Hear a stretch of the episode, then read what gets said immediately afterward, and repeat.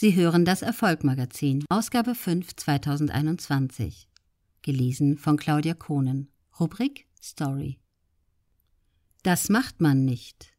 Franziska Müller ist Lebenscoach und Powerfrau und weiß genau, warum wir das eben doch machen sollten. Das macht man nicht. Dieser vermeintliche und allumfassende Zaubersatz der Erziehung hat schon so manche Karriere verhindert. Warum?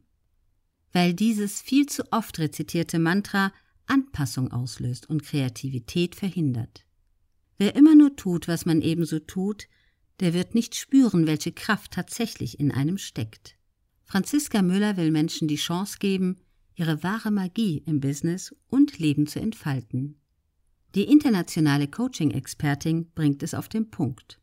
Solange wir uns mental verbiegen lassen, machen wir uns selbst fertig.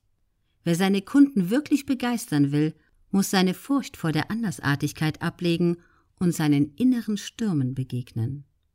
Franziska Müller ist eine der bekanntesten Lebenscoach und Powerfrauen im deutschsprachigen Raum. Mit ihrer erfrischenden Art erreicht sie die Menschen jeden Alters.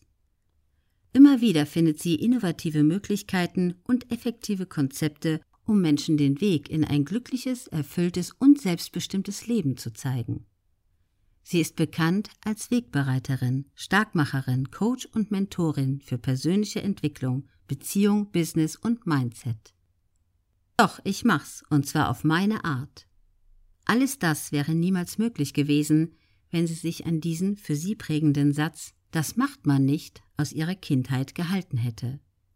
Sie hat ihn erfolgreich überschrieben mit Doch, ich mach's, und zwar auf meine Art und sich damit aus eigener Kraft viele Türen geöffnet, die ihr sonst vermutlich für immer verschlossen geblieben wären.